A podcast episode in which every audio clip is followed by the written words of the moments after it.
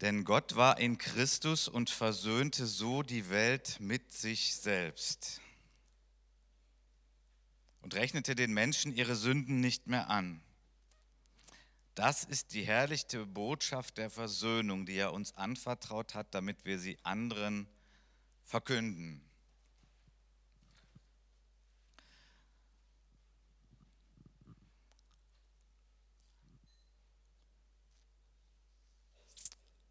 Ist schon einer der bekannteren Bibelverse. Aber ich habe die letzten Wochen immer wieder über diesen Vers nachgedacht und ich finde den atemberaubend, wenn man das mal wirklich auf sich wirken lässt. Ich weiß nicht, wie es dir so geht, wenn du schon länger Christ bist und deine Bibel liest und die Stellen kennst. Gott war in Christus und versöhnte so die Welt mit sich selbst. Wow. Das ist atemberaubend. Ich habe überlegt, wie mir das so geht oder wie ich das beschreiben kann. Ich weiß nicht, du hast das vielleicht auch schon erlebt, wenn du so eine Wanderung machst und so einen Berg raufwanderst und freust dich schon so, wenn du oben bist und dann diese Aussicht hast, äh, wo du dann einfach weit schauen kannst. Und da freut man sich ja drauf, wenn man hochwandert und wenn man es dann geschafft hat und steht da oben und wow, ja. Und man kann sich noch umdrehen und Panoramablick und mir geht das so mit diesem Bibelvers. Gott war in Christus und versöhnte so die Welt mit sich selbst. Wow. Das ist so eine Souveränität, das ist so eine Klarheit, das ist so ein, eine Sphäre, ein Raum, der hier ganz simpel beschrieben wird, der heißt in Christus. In Christus. Ist auch im Griechischen im Grundtext genauso simpel. En Christo. In Christus versöhnte Gott die Welt mit sich selbst. Wow. Ich finde, dieser Vers, der hilft mir, ich will es mal aus dem, Tierreich so vergleichen, hilft mir, ein Adler zu sein und nicht ein Huhn. Weil zwischendurch bin ich immer wieder auch ein Huhn. Und ein Huhn ist einfach geschaffen dafür, dass es rumläuft, der Kopf ist unten und sucht seine Körner und pickt die Körner und frisst die Körner und legt irgendwann Eier und landet irgendwann in der Pfanne.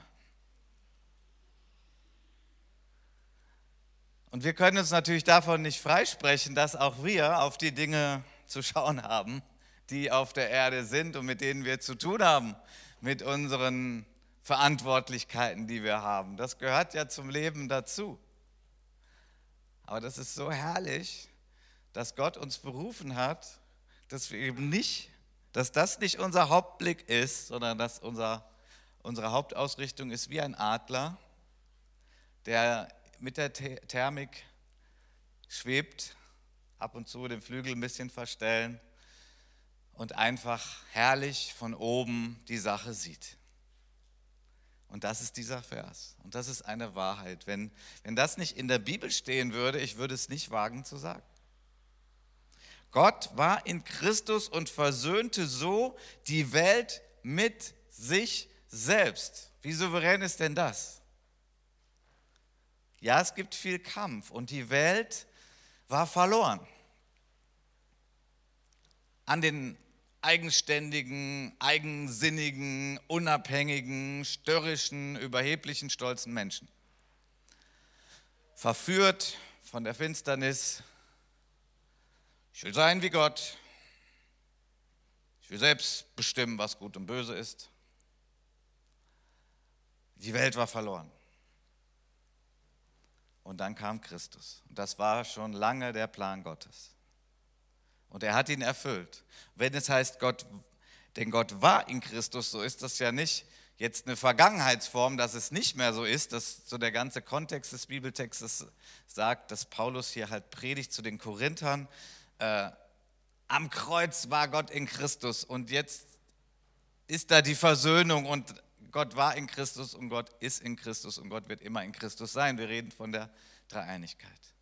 Von Vater, Sohn, den niemand je auseinanderbringen konnte, trotz aller Herausforderungen, Kämpfe, die Jesus hier auf Erden auch hatte. Aber das war der Plan und der hat sich erfüllt. Der steht fest. Kreuz, Krippe und Auferstehung. Kreuz, Krippe und Auferstehung.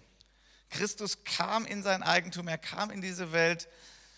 Er war hier, Krippe, dann sein Leben, sein Dienst, sein Sterben am Kreuz. Das ist die Versöhnung. Das ist noch mehr als Vergebung. Versöhnung ist noch mehr als Vergebung. Versöhnung sagt, beide Parteien sagen Ja dazu. Und das haben sie gesagt. Christus wurde ganz Mensch und bis zum tiefsten Mensch, nämlich dass er die Sünde auf sich nahm. All unsere Sünden. Wow. Von allen Menschen. Von allen Zeiten. Das ist die Welt.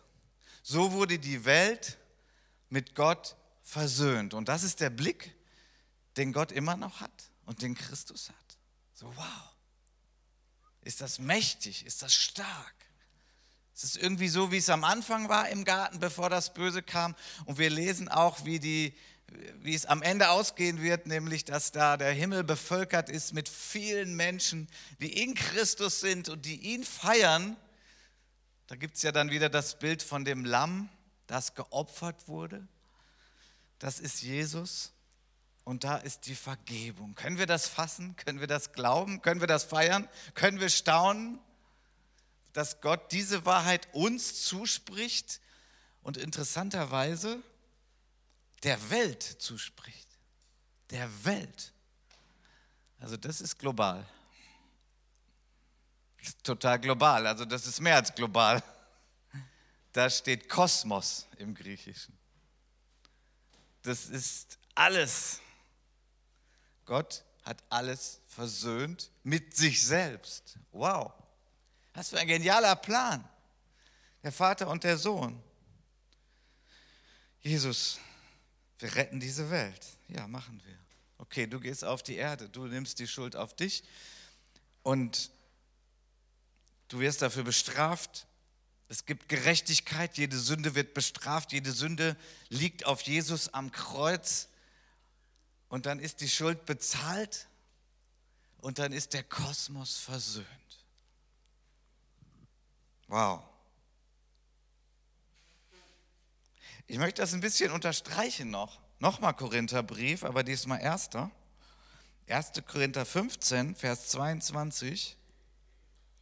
Denn wie in dem Adam alle sterben, also Adam ist jetzt nicht das Auto von Opel, sondern Adam steht jetzt für den Menschen, für den ersten Menschen, der geschaffen wurde und der dann eben auch gesündigt hat, zusammen mit seiner Frau. Beide haben gesündigt, kein Unterschied. Denn wie in dem Adam alle sterben, so werden auch in dem Christus alle lebendig gemacht werden. Jeder aber in seiner eigenen Ordnung. Der Erstling ist Christus. Christus wurde zuerst lebendig gemacht. Das Grab konnte ihn nicht halten. Wir haben es eben gesungen.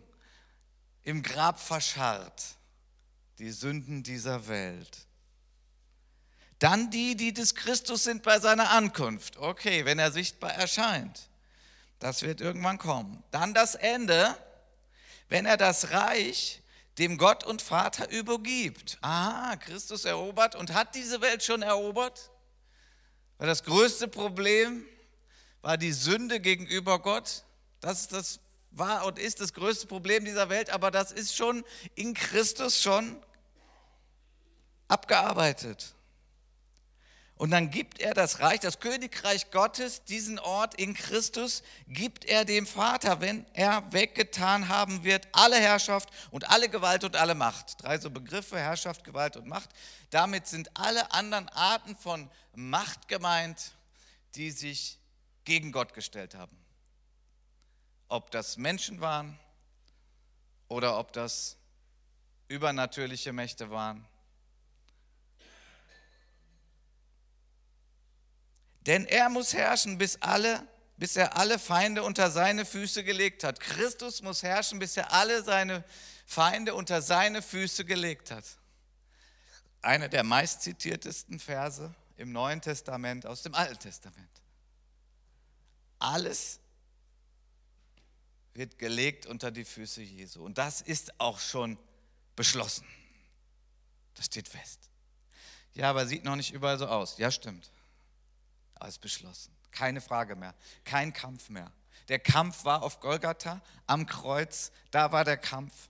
Vorher hat sich alles zusammengebraut, alle finsteren Mächte und alle Menschen, die Christus nicht als Herrn wollten, haben sich dagegen gestemmt. Aber es ist vollendet. Es ist erreicht. Es ist vollbracht am Kreuz. Der Sieg ist da. Gott hat die Welt mit sich versöhnt. Was glaubst du? Kannst du das fassen? Und dich damit rein pflanzen? Haben viele von uns schon gemacht. Wie kann man denn da sicher sein? Wie kann man das glauben? Ich meine, das gilt ja für, für heute, hier und jetzt und das gilt für morgen und das gilt für die ganze Zukunft. Wie Pastor Matthias Krebs schon eben gesagt hat, wovor haben wir Angst? Also das wäre eigentlich das, wo man die größte Angst vor haben müsste. Nicht vor Naturkatastrophen oder menschlich bösen Dingen, sondern die Frage, habe ich Vergebung vor dem heiligen Gott? Die habe ich in Christus. Wenn ich mich mit Christus verbinde, wenn ich sage, Christus, du bist mein Herr, ich gehe den Weg nochmal andersrum als wie Adam damals, der gesagt hat, das will ich alles selber wissen und tun und Nein, ich weiß nicht alles. Und ich irre mich auch. Und ich kann auch nicht alles. Und ich habe auch Fehler gemacht. Und ich habe auch gesündigt gegen Menschen. Und jede Sünde gegen einen Menschen ist auch Sünde gegen Gott, weil jeder Mensch von Gott geschaffen ist und Gott jeden Menschen liebt. Deswegen ist jede Sünde gegen Menschen auch Sünde gegen Gott. Und da ist Vergebung. In Christus kann ich das ergreifen. 1. Korinther 15 geht das so weiter. Als letzter Feind wird der Tod weggetan. Denn alles hat er seinen Füßen unterworfen. Wenn er aber sagt, dass alles unterworfen sei, so ist es offenbar, dass der ausgenommen ist, der ihm alles unterworfen hat. Okay, das ist Gott selbst. Alles ist unter den Füßen von Jesus. Natürlich außer dem Vater. Das ist klar. Dem allmächtigen Gott. Wenn ihm aber alles unterworfen sein wird, dann wird auch der Sohn selbst dem unterworfen sein, der ihm alles unterworfen hat, damit Gott alles in allem sei. Puh. Unglaublich. Eine uralte Frage ist, woher kommt das Böse? Ja gut, die Schlange und der Garten, ja, das sind schon Teilantworten. Aber wieso gab es die überhaupt? Wie, wo kamen die her? Das, bis zum Ende kommen wir da, glaube ich, nicht. Aber wichtiger ist doch die Frage, wie wird es am Ende sein? Das ist ja noch viel wichtiger als der Ursprung. Wie wird denn die Zukunft aussehen? Die Zukunft wird so aussehen, Gott, alles in allem. Mind-blowing, breathtaking, atemberaubend. Ja, aber, aber, aber, aber was ist mit dem Bösen? Boah. Da will ich nicht zu tief rein jetzt. Ich möchte, dass wir das einfach mal glauben und sehen. So etwas, was mich da so auf eine Spur bringt, ist, im Psalm heißt es mal, dass alles das, was gegen Gott steht, weniger Gewicht hat als ein Hauch auf einer Waagschale. Weniger als ein Hauch. Das ist wenig. Weniger als das, okay. Das heißt, alles, was sich in dieser Welt aufgetürmt hat und aufplustert und meint, es hat irgendwie was zu sagen und hat mehr zu sagen als Gott oder anderes oder Besseres. Ja, das kann das noch tun, aber das Ende ist besiegelt. Es wird weniger als ein Hauch sein. Es ist einfach unbedeutend. Es ist durchsichtig. Gewicht von 0,0000 Mikrogramm, nee, weniger. Also schieben wir das ein bisschen beiseite. Jetzt wird sehr philosophisch. Aber lassen wir doch das Wort Gottes mal auf uns wirken. Das ist so souverän. Das verherrlicht Jesus so sehr, was er am Kreuz getan hat. Vielleicht hat er dich frei gemacht von einem Zwang oder einer Sucht oder einer panischen Angst. Vielleicht hat er dich davon frei gemacht. Danke ihm dafür. Das war für dich wichtig und groß und das hat er gerne und von ganzem Herzen gemacht hat. Aber das war nicht das Einzige, was er kann. Er klärt alles. Er löst das Böse auf. Er rettet. Er stellt wieder her. Das Böse hat nicht gewonnen. Es sind noch letzte Rückzugsgefechte. Und der größte Kampf, den es noch gibt, ist der um unser Herz. Was glauben wir? Glauben wir das Wort? Glauben wir das, was da steht? Oder sagen wir, nee, aber meine Zweifel und meine Ängste, die sind größer. Und ich gebe mal zu, gefühlt sind die manchmal größer, ich kenne es auch. Aber dann zurück zum Wort und sich da drauf stellen und sagen, Christus, die Welt ist versöhnt mit Gott in Christus. Das ist die herrliche Botschaft, die wir haben und die wir feiern. Wow. Und genau das wollen wir jetzt auch tun. Gleich nach dem Abendmahl werden wir uns den Kosmos, also die Welt, auch unsere Welt noch mal genauer anschauen. So vier ganz zentrale Lebensbereiche. Und das ist auch ein Auftakt heute einer Predigtreihe, die uns hier im Februar beschäftigen wird. Aber jetzt wollen wir erstmal das so richtig feiern. Gott sagt ja, wir leben im Glauben, also im Vertrauen, in einer Gewissheit vom Heiligen Geist genährt, was diese Worte angeht und was Christus angeht, der lebendig unter uns heute hier ist, mitten in seiner Gemeinde.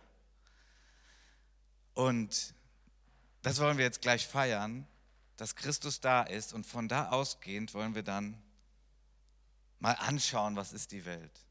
Was sind die Lebensbereiche, wo Gott uns auch hineingesetzt hat, hineingepflanzt und wo Gott möchte, dass wir das leben, was wir hier gerade gelesen haben. Ihr könnt gern eure Abendmahlsteller schon vorbereiten. Wir werden jetzt das Abendmahl feiern und danach geht die Predigt weiter. Ist ein bisschen anders als sonst. Vieles spielt sich im Glauben ab, wie ich sagte, in der Gewissheit in unserem Herzen durch die Kraft des Heiligen Geistes.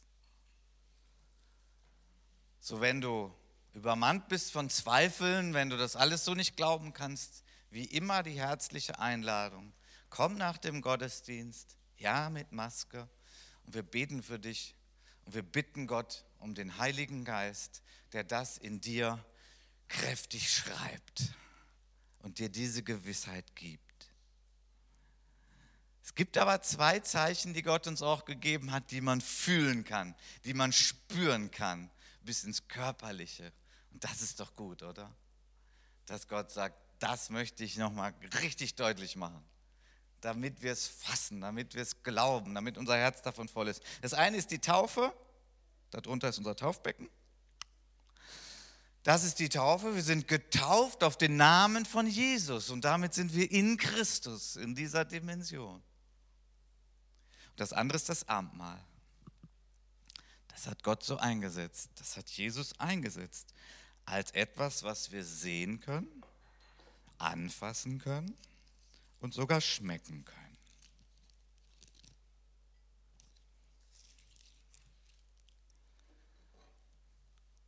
Ich möchte uns heute vorlesen Markus 15, 37 bis 41. Aber Jesus, also er ist am Kreuz, er hat das jetzt alles durchlitten, alles was vorher war, diese ganze Verleumdung, diese Lügerei, ein Mörder hat man vorgezogen vor ihm, um ihn zu erlassen. Äh, die Frommen haben gegen ihn geschrien und die Welt hat gegen ihn geschrien und sich gegen ihn gewandt und alle haben versucht, ihre Hände da in Unschuld zu waschen und das waren sie ja, ist ja keiner schuld gewesen, weder die Frommen noch die Römer, die damals die Staatsgewalt waren. Schlussendlich ist er am Kreuz und schlussendlich heißt es, Jesus schrie laut und verschied. Er starb am Kreuz. Und jetzt sagt uns Markus, der das also alles auch aufgeschrieben hat, wie auch die, ist auch in den anderen äh, äh, Evangelien zu finden. Der Vorhang im Tempel, es gab einen Tempel in Jerusalem. Der Vorhang im Tempel, der Vorhang war da, damit irgendwie die, die Welt, die nicht rein ist, und das Heiligtum wo man Gott begegnen kann, ein hoher Priester einmal im Jahr besonders vorbereitet reingehen durfte. Der Vorhang im Tempel zerriss. Da war aber nicht eine Panne von einem hohen Priester, sondern war übernatürlich.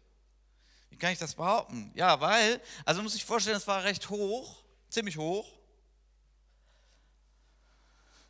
Zerriss in zwei Stücke von oben an bis unten wie von oben bis unten.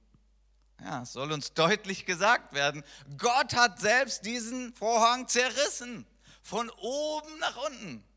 Wenn Menschen es versucht hätten, was sich keiner gewagt hätte, weil wenn ein Hohepriester nicht rein genug war, alle Reinigungsvorschriften geopfert für sich selbst, für seine Sünden, geopfert für die Sünden der Welt, des Volkes Gottes und so weiter, dann wäre der da drin tot umgefallen. Deswegen hatte ein Hohepriester immer so ein Glöckchen unten am Fuß, dass man von draußen, wenn der da in diesem Innersten im Allerheiligsten war, dann konnte man immer so ein bisschen die Glocke hören. Und wenn man dann sehr lange keine Glocke mehr hörte, dann war der wohl tot. Das war der Sinn der Glocke. Das Heiligtum, Gott der Heilige, der Tempel, der, der Vorhang im Tempel zerreißt, von oben nach unten. Gott selbst zerreißt den Vorhang. Er sagt, ich möchte nicht getrennt von euch sein. Bisher musste es aber so sein, diese ganze Form, obwohl Gott mit seinem Herzen ja die ganze Zeit bei seinem Volk war und die ganze Zeit die Welt geliebt hat. Natürlich. Das Volk Gottes war ja auch immer dafür bestimmt, dass die Liebe Gottes in die Welt kommt. Selbst bei dem alten Bundesvolk, den Israeliten, war das schon so. Und jetzt stirbt Jesus am Kreuz und der Vorhang zerreißt von oben. Damit sagt Gott, hallo, der Weg ist frei. Kommt. Es ist frei. Ich möchte nicht der Heilige sein, der fern von der Welt ist, sondern seine Liebe ist so groß, überfließend, dass er sagt, ich will alle Menschen an mein Herz ziehen. Ich repariere was der Hochmut des Menschen kaputt gemacht hat. Der Vorhang zerriss. Ein Skandal für die Frommen. Unglaublich. Ich meine, sie haben über Jahrhunderte gelernt, wie man das macht da mit dem Tempel und mit den Opfern und mit dem Vorhang und alles schön schützen. Und da gab es ja den Vorhof und so weiter. Wow. Er wollte ein deutliches Statement machen, bis auf den heutigen Tag. Gott sehnt sich nach uns. So sehr hat Gott die paar Frommen in der Kirche geliebt? Nein. So sehr hat Gott die Welt geliebt. Die Welt. Jeden Menschen. Dafür gab er Jesus. Und das ist schon passiert. Der Text damals geht so weiter. Der Hauptmann aber, der dabei stand, also es war einer der von der römischen Staatsmacht eingesetzt war, der diese Kreuzigung da mit beaufsichtigen musste, der dabei stand, ihm gegenüber, gegenüber vom Kreuz und sah, dass er so verschied, dass Jesus so starb, sagte, wahrlich, dieser Mensch ist Gottes Sohn gewesen. Puh, dem sind die Augen geöffnet worden. Und es waren auch Frauen da, die von ferne zuschauten, unter ihnen Maria Magdalena und Maria, die Mutter Jakobus des Kleinen und des Joses und Salome, die ihm nachgefolgt waren, als er in Galiläa war und ihm gedient hatten und viele andere Frauen, die mit ihm hinauf nach Jerusalem gegangen waren. Tja, werden eine Menge Frauen erwähnt. Das passt gut in unsere Zeit. Es waren auch Männer da, aber die Frauen werden hier als erstes genannt. Deutlich unterstrichen. Auch sie, viele, die Jesus vorher schon gefolgt waren, haben erkannt und dann, wow, Die Trennung ist überwunden. Gott ist zu finden. Er ist nicht gebunden an Gebäude oder an Tempel oder an Priester. Gott hat die Welt mit sich versöhnt in Christus. So dürfen wir gerne unser Brot nehmen, jetzt das Stückchen Brot. Es symbolisiert den Körper von Christus der sich komplett hingegeben hat für uns. Und in Christus ist die Versöhnung mit Gott, dem Vater, dem Sohn und dem Heiligen Geist. So, wir danken dir, Jesus, für dein großes Opfer. Herr Jesus, wie oft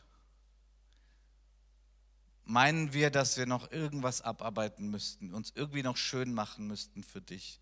Sie denken, es ist nicht genug. Christus, du bist genug. Das ist die Versöhnung. Ich bin versöhnt mit dir. Ich bin versöhnt mit dir, dem Allmächtigen, dem Heiligen, dem Reinen. Einzig allein, weil ich glauben darf, dass du das auch für mich gemacht hast. Und weil ich das glaube, nehme ich das jetzt und danke dir für deine Hingabe. Jesus vergoss sein Blut am Kreuz. Und wir wissen, wenn kein Blut mehr da ist, ist der Mensch tot. Schon bei einer Menge Blutverlust ist der Mensch tot. Das ist schon irgendwie ein recht brutales Bild. Aber das zeigt uns eben, dass Gottes Hilfe bis zum tiefsten Punkt reicht. Da gibt es nichts, wo er nicht helfen kann. Da gibt es nichts, was er nicht retten kann. Der Tod ist schon besiegt von Jesus. Sein Blut floss am Kreuz. Er wurde beerdigt, aber er stand von den Toten auf. Das gilt auch für uns, die wir an ihn glauben. Wir werden leben bis in Ewigkeit. Wir werden auferstehen aus den Toten. Danke, Jesus. So erhebe ich diesen Kelch des Sieges. So unscheinbar das damals war in Israel, so gilt es für die ganze Welt, für alle Zeit. Gott hat die Welt versöhnt mit sich in Christus.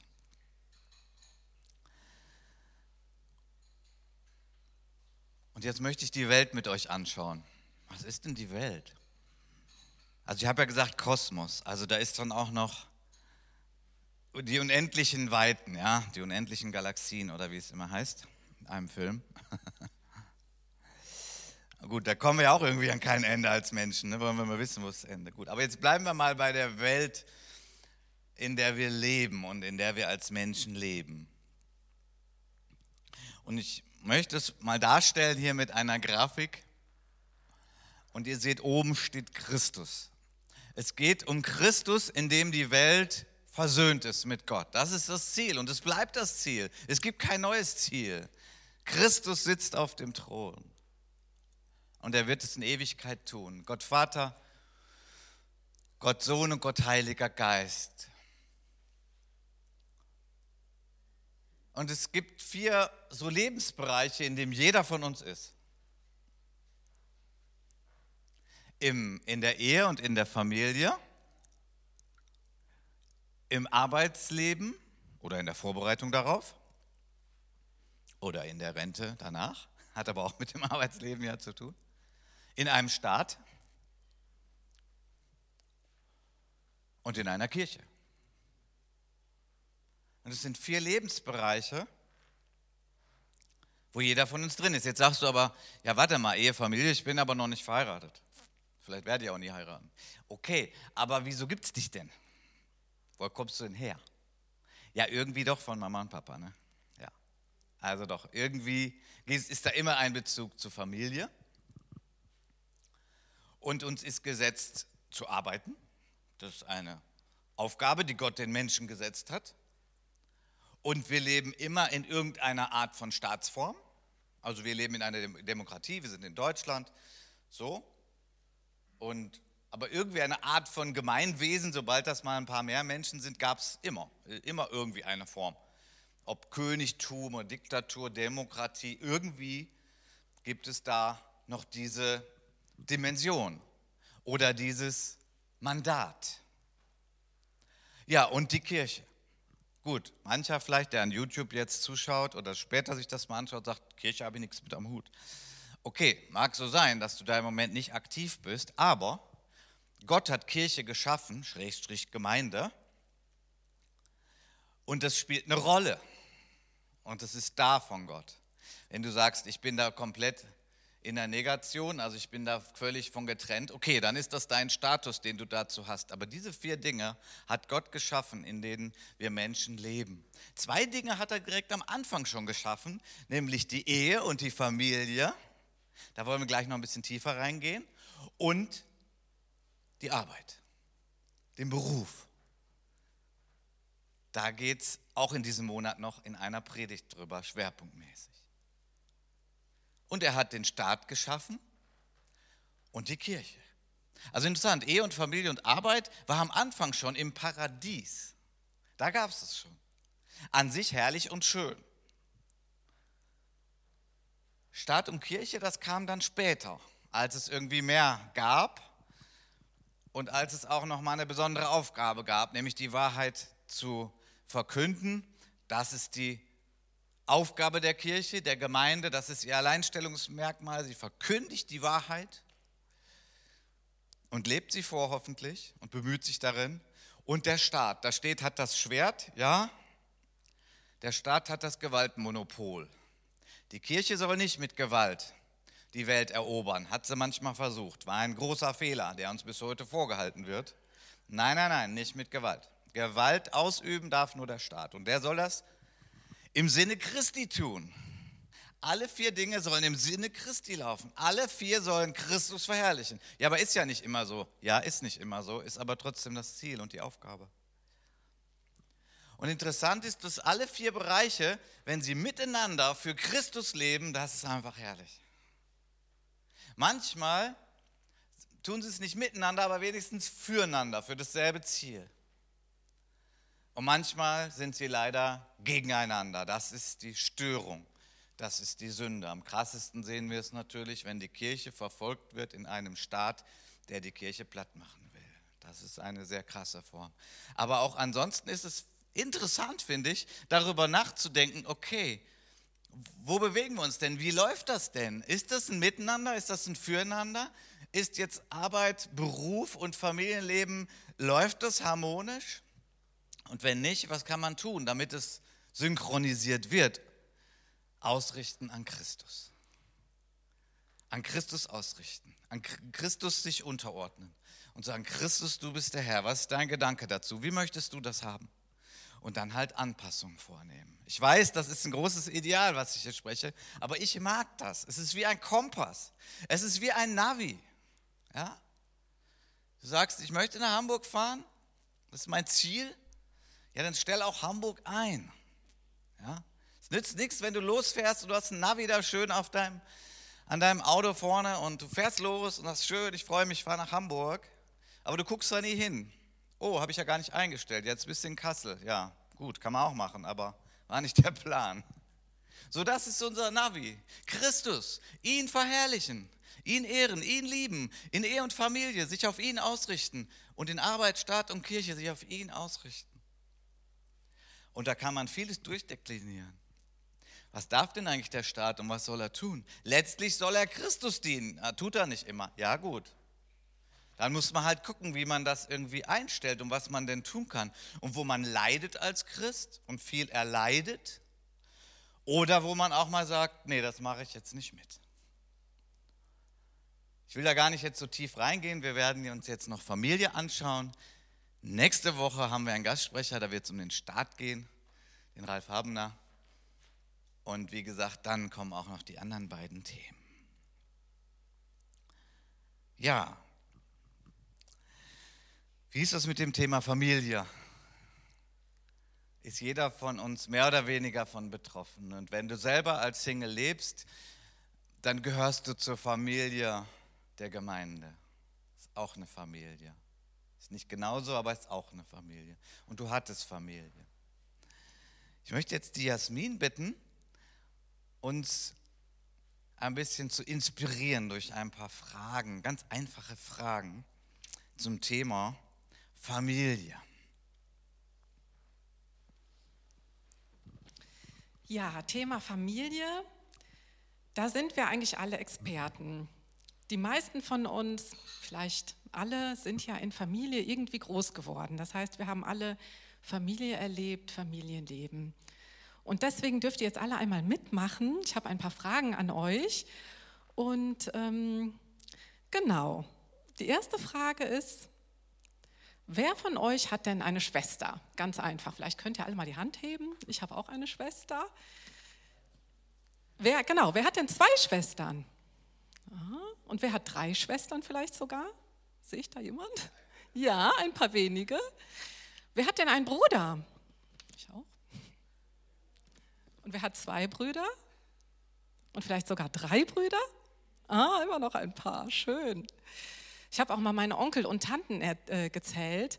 Familie ist ja nicht nur so klein mit Geschwistern und Eltern. Es gibt ja auch noch eine größere Familie. Also ich habe ähm, drei, drei Onkel und Tanten mütterlicherseits und drei väterlicherseits. Wer hat denn mehr als ich? Mehr als sechs? Müsst ihr mal zählen. Na, ein paar Finger sehe ich. Okay. Mm, dann habe ich noch ein paar Fragen an euch, aber die kann man gar nicht so mit Handheben beantworten, sondern ähm, ich komme gleich mal runter zu euch und ähm, ähm, auch mit dem Mikro und gehe durch die Reihen und bin gespannt, was ihr da für Gedanken habt. Und zwar ist da äh, meine erste Frage, was ist eigentlich an Familie gut? Was findet ihr gut und wichtig an Familie? Was habt ihr als positiv erlebt? Was ist eigentlich gut an Familie? Vielleicht könnt ihr einfach die Hand geben, dann komme ich zu euch. Ähm, Zusammenhalt finde ich total wichtig. Ähm, ja, ich würde denken, dass man sich gegenseitig unterstützen kann und auch gegenseitig lernen kann und gerade in Bereichen, wo man sich vielleicht nicht so gut auskennt. Mhm, Dankeschön. Ich habe auch Zusammenhalt und Liebe und Wärme. Mhm. Was findet ihr noch gut an Familie? Man ist sich nicht fremd, sondern man kennt sich. Äh, das Essen, das ist, das ist auch sehr wichtig.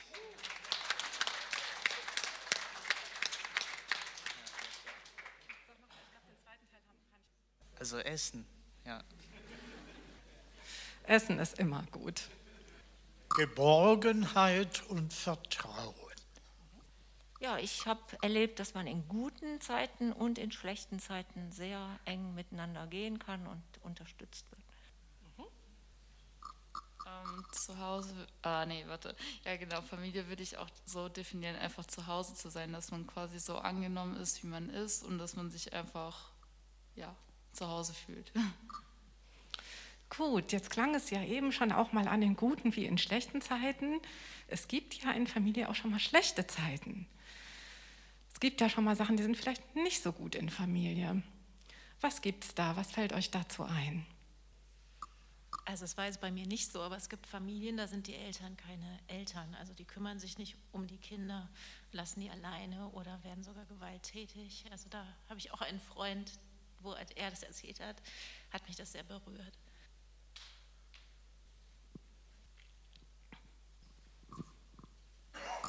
Also in Familien können sehr unterschiedliche Charaktere aufeinandertreffen, die dann auch manchmal sehr aufeinander prallen. Hm, Gibt es auch oft Streit. Ne? Bei uns gab es immer, immer viel Streit.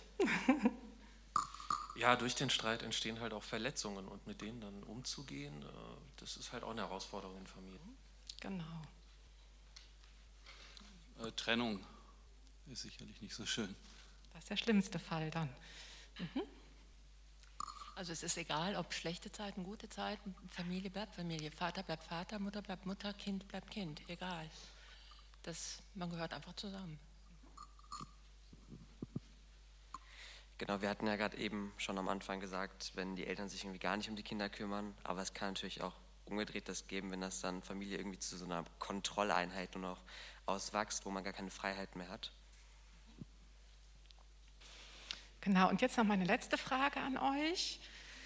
Hm, gibt es eigentlich auch Aussagen in der Bibel zum Thema Familie, zu Beziehungen? Gibt es da Bibelverse? Fällt euch da irgendwas ein?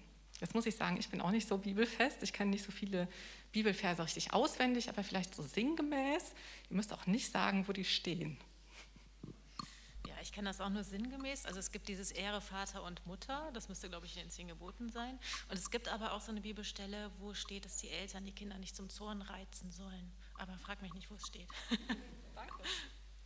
Ja, einmal äh, erziehe den Knaben nach seinem Weg und er wird diesen Weg eben behalten, auch wenn er erwachsen wird.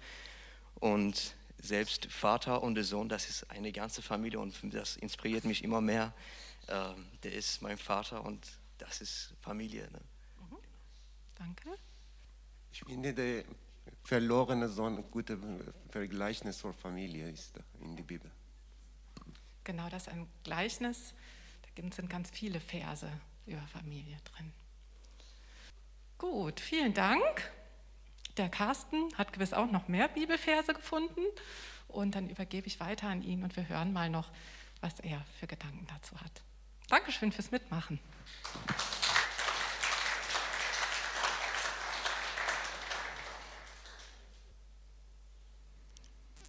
Ja, das war spannend. Das, das, das war richtig cool. Können wir vielleicht nachher beim Kaffee noch weiter drüber reden? Ja, ganz zentral, da kommt man nicht dran vorbei, ganz grundlegend, weil wir ja hier bei diesen vier Mandaten sind. Übrigens Mandat, man könnte auch sagen Auftrag, ja.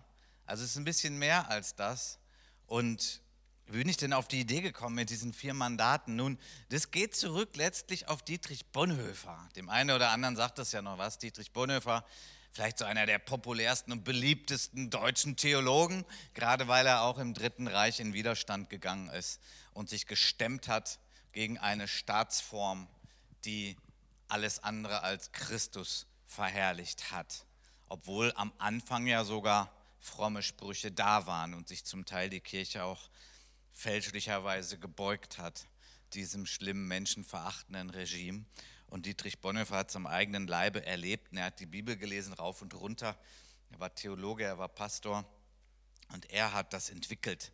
Das ist nicht von mir, Copyright Dietrich Bonhoeffer. Und der Ursprungsgedanke in 1. Mose 1, Vers 26, da sprach Gott, wir wollen Menschen schaffen nach unserem Bild, die uns ähnlich sind. Sie sollen über die Fische im Meer, die Vögel am Himmel über alles Vieh, die wilden Tiere und über alle Kriechtiere herrschen. So schuf Gott die Menschen nach seinem Bild, nach dem Bild Gottes schuf er sie, als Mann und Frau schuf er sie. Und Gott segnete sie und gab ihnen den Auftrag, seid fruchtbar und vermehrt euch. Und ich nehme noch aus Kapitel 2, Vers 15, Gott der Herr brachte den Menschen in den Garten Eden, er sollte ihn bebauen und bewahren. Darüber könnte man jetzt unglaublich viel sagen, aber das einfach als die Grundlage. Da ist das Mandat geschaffen. Die ersten Menschen wurden geschaffen, um in Verantwortung vor Gott in diesem Bereich zu leben. In Beziehung mit Gott, in Beziehung untereinander, geprägt alles von der Liebe Gottes, von der Liebe Christi und diese Welt auch lieben und ehren und bebauen, entwickeln, forschen und schützen bewahren. So, das ist eigentlich das perfekte Bild, was es bedeutet, dass Ehe und Familie Gott untergeordnet, in Respekt und Liebe gegenüber Gott das Ganze handhabt. Mir ist es so wichtig, dass Unterordnung nicht Kadavergehorsam bedeutet. Unterordnung bedeutet nicht, äh, er hat die Menschen gemacht und er hat jetzt haarklein alles beschrieben. Er hat gesagt, du musst es so machen und so machen und so machen und nein, das darfst du nicht machen und mach das genau so. Und wenn da ein Tier rumläuft, äh, das hat äh, so Streifen, weiße und schwarze, so ein vierbeiniges Tier, du sollst das Zebra nennen und bitte keinen anderen Namen und so weiter. Ja? Nein, das hat Gott nicht gemacht. Er hat einen Rahmen gesetzt, einen wunderbaren Rahmen, einen herrlichen Rahmen, einen schönen Garten, eine perfekte Schöpfung. Und dann hat er gesagt, ja, ihr seid eben nicht als Tiere geschaffen mit Instinkten, wo das einfach so abläuft, ja, ähm, sondern ihr habt äh, eigenen Kopf, eigene Gedanken, eigenen Willen und jetzt entfaltet das mal und lebt das mal. Weil Gott wollte immer Wesen haben, die ihn lieben. Und in der Liebe muss die Freiheit sein, sonst ist es ja natürlich keine Liebe, sondern nur Zwang. Und so, das ist der Urgedanke. Und das kann also für uns auch immer noch jetzt das Bild sein, was wir anstreben. Dass wir sagen, okay, Ehe und Familie, also Beruf ist ja auch hier drin, gehe ich heute nicht rein. Und wir gestalten als Familie oder als Ehepaar oder als Opa. Die Frau ist schon gestorben, aber Opa und mit seinen Kindern und seinen Enkeln so Kontakt. Alles in Freiheit, alles in Liebe, in Respekt. Und man gestaltet das in der Unterordnung unter den allmächtigen, herrlichen Gott, der uns für Freiheit geschaffen hat, aber nicht unendliche Freiheit, sondern Freiheit in diesem Lebensraum, in dieser Sphäre, die er geschaffen hat. Und das ist ein sehr, sehr schönes Ideal, was man anstreben kann. Wir haben das Mandat, schöpferisch zu sein, erforschend zu sein. Wir können Familienleben gestalten. Wir können Ehe gestalten. Wir hören, was der andere möchte. Wir sagen aber auch, was wir möchten. Wir finden Kompromisse. Und wenn es Christus untergeordnet ist, dann heißt es, ich bin da bereit zurückzutreten von meinem Wunsch. Ich denke da an Christus, der den Jüngern die Füße wusch. Das ist im Sinne Jesu dienend, dem anderen Freiheit lassen. Aber natürlich auch nicht jetzt altruistisch, sich selbstständig aufgebend, als wenn man gar ein Niemand wäre und nur den anderen immer bedienen. Nein, nein, nein, nein. Du sollst ja auch dich selbst lieben. Das heißt eigentlich auch die Liebe Gottes empfangen für dich und da drin sein und da drin ruhen. Und dann darfst du auch mal sagen, nee, das möchte ich nicht. Oder lass uns mal hier einen Kompromiss für finden. So, das ist genau das, was Gott sich ausgedacht hat für Familie. Was am Anfang so war, dann kam die Störung da rein der Sünde und damit haben wir bis heute zu tun. Aber das Idealbild ist da und übrigens der Himmel wird dann wieder so sein. Das wird genial sein, weil im Himmel sind nicht nur zwei Menschen, das sind ganz viele Menschen und ganz viele Menschen. Riesenfamilie. Wow, das wird so cool.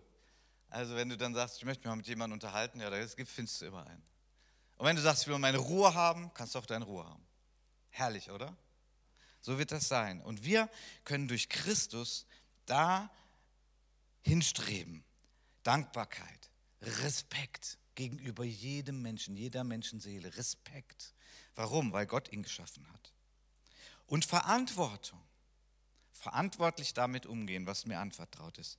Verantwortung für meine Ehefrau, Verantwortung für meine Kinder, Verantwortung für meinen Vater oder meine Mutter, wenn sie noch leben. Okay, da bin ich reingestellt. Das Ganze eben nicht gegen Gott zu gestalten, sondern mit Gott. Ja, ganz praktisch. Was, was ist das praktisch? Das bedeutet, als Familie, wenn ich in Christus bin, dann beten wir auch zusammen. Okay, jeden Tag eine Stunde? Nee, habe ich nicht gesagt. Aber ja, das ist doch dann normal. Wir glauben an Gott, dann beten wir auch mal zusammen, nicht nur alleine. Aber eben auch alleine. Und wir haben Respekt, wenn einer beten will aus der Familie und sich zurückzieht. Da haben wir Respekt davor. Und wir fragen Gott. Ja, jetzt nicht um jede Kleinigkeit, nein, nicht, welche Socken soll ich heute Morgen anziehen. Wenn du willst, kannst du auch darüber beten. Aber ich meine, wir fragen, Herr, Christus, du bist unser Herr. Wo leben wir? Wie machen wir das? Wie versorgst du uns? Und in welche Gemeinde gehen wir? Wo gehören wir dazu, wo noch andere Gläubige sind? Weil wir als Familie ist auch zu, auch zu wenig, brauchen dann noch mehr Stärkung und wir dürfen auch mitgestalten. Für welche Ziele leben wir? Ja gut, ganz normale Ziele, also vielleicht erstmal Kinder bekommen, ist auch schon ein Ziel. Und wenn man dann Kinder hat, ja, dann sich gut um die Kinder kümmern und dann die Kinder helfen, dass sie sich entwickeln und dann die Kinder loslassen, wenn sie dann in einem bestimmten Alter sind. Ja. Gott danken, Gott vertrauen und die schönen, herrlichen Antworten, die alle kamen, sich da gegenseitig auch unterstützen. Ich möchte noch eine Bibelstelle jetzt bringen, die ist auch vorhin angeklungen, eine sehr zentrale im Neuen Testament. Epheser Kapitel 5, 21 geht das los und geht bis 6, Vers 4, aber das lese ich jetzt nicht alles. In einer Bibel stand die Überschrift von Gottes Geist geprägte Beziehungen in Ehe und Familie. Das ist eine schöne Zusammenfassung von dem Text. Von Gottes Geist geprägte Beziehungen in Ehe und Familie. Und das Ganze geht los, Vers 21, mit ordnet euch einander unter, tut es aus Ehrfurcht vor Christus. Da ist es wieder. Aus Ehrfurcht vor Christus. Die Unterordnung, die gegenseitige Unterordnung steht hier. Okay gegenseitige Unterordnung. Ich bin bereit, den unteren Weg zu gehen. Ich bin bereit, meinen Wunsch beiseite zu legen. Ich liebe den anderen und ehre ihn und frage, was er möchte. Und das Ganze in der Unterordnung unter Christus. Das heißt, hier gibt es auch irgendwo eine Grenze. Das ist wieder eine schöne Grenze, die gesetzt ist. Was ist denn mit dem Ehepartner, dessen Ehepartner nicht an Christus glaubt? ist also noch nicht hineingetreten in diesen Raum der Versöhnung, von dem ich am Anfang sprach. Und der Ehepartner sagt, ich verbiete dir in die Gemeinde Jesu zu gehen, in die Gemeinde zu gehen. Ich verbiete dir das. Es gibt zwei Möglichkeiten. Entweder der Ehepartner sagt, okay, ich respektiere das, vielleicht für eine Zeit, ich möchte meinen Partner gewinnen. Oder hier darf man auch mal sagen, nein, das schaffe ich nicht auf Dauer. Ich brauche Beziehung mit anderen, die auch an Christus glauben und das auch leben. Und deswegen gehe ich in die Gemeinde. Also im Einzelfall müsste man jetzt noch mal gucken, äh, wenn man jetzt noch in einem Land ist, wo Verfolgung ist und so, aber da müsste man ein seelsorgliches Gespräch führen. Aber mal im Großen und Ganzen. Oder wenn ein Partner etwas fordert, was Christus diametral entgegensteht, vielleicht im Behandeln der Kinder oder auch andere Dinge, Vielleicht, wenn der Ehepartner zu etwas auffordert, was verboten ist und was einfach gar nicht geht, Christus gegenüber, dann ist hier eben die Grenze der, der Unterordnung, der Einordnung. Dann muss man vielleicht leiden, aber dann sagt man, okay, Ehefamilie ist dazu da, Christus zu verherrlichen, ihn zu ehren. Hier ist eine Grenze erreicht. Ordnet euch einander unter, tut es aus Ehrfurcht vor Christus. Das heißt, auch Männer ordnen sich den Frauen unter. Ah, hört sich jetzt schief an, oder? Aber was heißt denn, ordnet euch einander unter? Das ist ja die fette Überschrift über dem Ganzen. Das heißt, ein tiefer Respekt, so wie Christus der Gemeinde, die Gemeinde geliebt hat und sie gerettet hat und alles gegeben hat und sich aufgeopfert hat dafür, so eben auch der Mann. Okay, was ist jetzt hier die schwerere Aufgabe? Denn es geht ja so weiter. Ihr Frauen ordnet euch euren eigenen Männern als dem Herrn unter. Den eigenen Männern übrigens steht hier. Also nicht allen Männern. Hm, auch interessant. Wie auch der Christus Haupt der Gemeinde ist. Er ist des Leibes Heiland. Ihr Männer liebt eure Frauen, wie auch der Christus die Gemeinde geliebt und sich selbst für sie hingegeben hat. So sind auch die Männer schuldig, ihre Frauen zu lieben wie ihren eigenen Körper. Okay? Ich will da heute nicht so tief reingehen, aber ich möchte nur sagen, die Unterordnung, die Gott sich wünscht, ihm gegenüber, hat ganz viel damit zu tun, dass Gott uns liebt und sich hingegeben hat. Das ist eigentlich die einzig gesunde, gute Form, wo man sagt, ja klar, boah, gerne ordne ich mich Gott unter. Der ist mein Schutz, der liebt mich, der ist für mich, der hat mich angenommen, wie ich bin. Also so das ganze Geflecht jetzt von Mann und Frau, da gehe ich jetzt nicht tiefer rein, das schaffen wir zeitlich auch nicht. Aber hier ist ein Bild gemalt, was von Christus her gemalt ist, von der überaus großen Hingabe des Christus für seine Gemeinde was dann einen Raum des Vertrauens bildet, zu sagen, okay, dann bin ich auch bereit, meine Meinung mal runterzulegen, meinen Kopf nicht durchzusetzen. Und das hat dann nichts mit Missbrauch oder solchen Dingen zu tun. Das ist der Raum der Liebe, das ist eben die Versöhnung in Christus, das ist das Ziel. Und in Kapitel 6, Vers 1, da lesen wir jetzt noch was, was eben Familie auch beschreibt. Ihr Kinder, gehorcht euren Eltern, so möchte es der Herr, dem ihr gehört so ist es gut und richtig. Ehre deinen Vater und deine Mutter, das wurde ja auch heute schon hier genannt. Das gehört ja zu den zehn Geboten. Ehre deinen Vater und deine Mutter. Das ist das erste Gebot, das mit einer Zusage verbunden ist. Mit der Zusage, dann wird es dir gut gehen und du wirst lange auf dieser Erde leben. Ja? Das ist in den zehn Geboten drin und hier ist eine Verheißung bei den zehn Geboten direkt formuliert. Dann wirst du, wird es dir gut gehen, du wirst lange leben auf dieser Erde. Also versöhnte Familie, versöhntes Verhältnis zu den Eltern ist heilsam bis in den Körper rein. Und ihr Kinder, verhaltet euch euren Kindern gegenüber so, dass sie keinen Grund haben, sich gegen euch aufzulehnen. Erzieht sie mit der nötigen Zurechtweisung und Ermahnung, wie der Herr es tut. Wie tut der Herr es denn? Wie tut Christus es denn? Und deswegen ist es immer wieder so zentral. Ehe und Familie als ein Mandat unter der Herrschaft Christus. Wie hat Christus sich denn den Menschen gegenüber verhalten? Wir können es in den Evangelien lesen. Er ist nicht gekommen, das ist falsch und das ist falsch und wenn du das nicht erst richtig machst, dann rede ich gar nicht mehr mit dir. Er hat die Wahrheit nicht relativiert, aber er ist immer mit Respekt gekommen, er hat immer einen Raum geöffnet. Er hat Menschen erstmal angenommen, wie sie waren und dann hat er das Herz hat sich geöffnet, weil er Liebe ist und dann haben sie hören wollen, was er denn sagt und dann wollten sie das auch leben, weil sie erkannt haben, wie gut er ist. Also hier Kinder, hier steht ja jetzt Kinder, damit sind also dann nicht mehr Erwachsene gemeint, die noch zu Hause wohnen. Das sind keine Kinder mehr. Ja. Die muss man fördern, dass die selbstständig werden und selbstständig leben. Aber die Kinder, je kleiner, desto mehr müssen die Eltern sie führen und leiten und beschützen. Und wenn in den Kindern dann das wächst oder wenn man das vielleicht erstmal lernen muss, ehre deinen Vater und deine Mutter, das kann man auch lernen. Das kann man lernen. Das ist auch interessant. Das heißt da ja nicht mehr, gehorche deinen Eltern. Man muss seinen Eltern nicht gehorchen, bis man stirbt oder bis die sterben. Man soll die Eltern ehren ein Leben lang, egal wie sie sind. Braucht vielleicht auch Heilung manchmal. Aber der Gehorsam ist, wenn man ein Kind ist, im Haushalt noch und noch eben ein Kind ist und noch nicht mündig ist. Und da ist es halt gut und das ist dann gesegnet und dass eben die Väter werden hier extra angesprochen. Ich meine, die Mütter machen das ja sowieso, wenn die näher dran sind, ja. Aber Vater und Mutter, ihr sollt den Kindern Richtlinien geben, Anweisungen geben, sie wahren, sie behüten, beschützen und ihnen erzählen von Gott.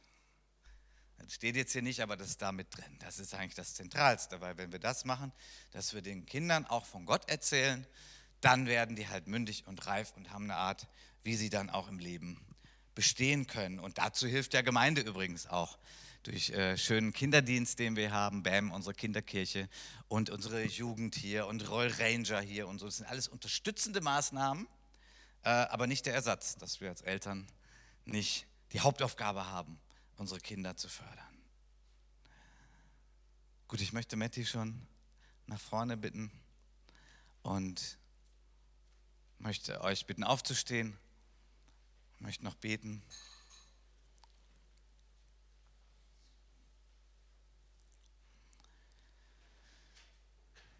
Ja, himmlischer Vater, von deinem Wort her haben wir das Ideal. Von deinem Wort her sehen wir, wie du es gedacht hast. Und ich möchte dich jetzt bitten für uns, dass du uns diese Vision von Ehe und Familie bestehen lässt und dass du uns aber auch hilfst, wo wir davon abweichen oder abgewichen sind. Ja, wo vielleicht auch Narben sind durch Trennung, durch Missverständnisse, durch Hartherzigkeit. Du kannst das heilen. Da sind wir auch nicht von anderen abhängig. Du kannst uns auch Kraft geben, vielleicht Versöhnungsgespräche anzustreben. Aber danke, dass über allem steht, Gott, du hast die Welt versöhnt mit dir selbst in Christus. Danke, dass wir dazugehören dürfen. Segne uns durch deinen guten Heiligen Geist. Hilf uns so zu leben in der Unterordnung unter Christus. Amen.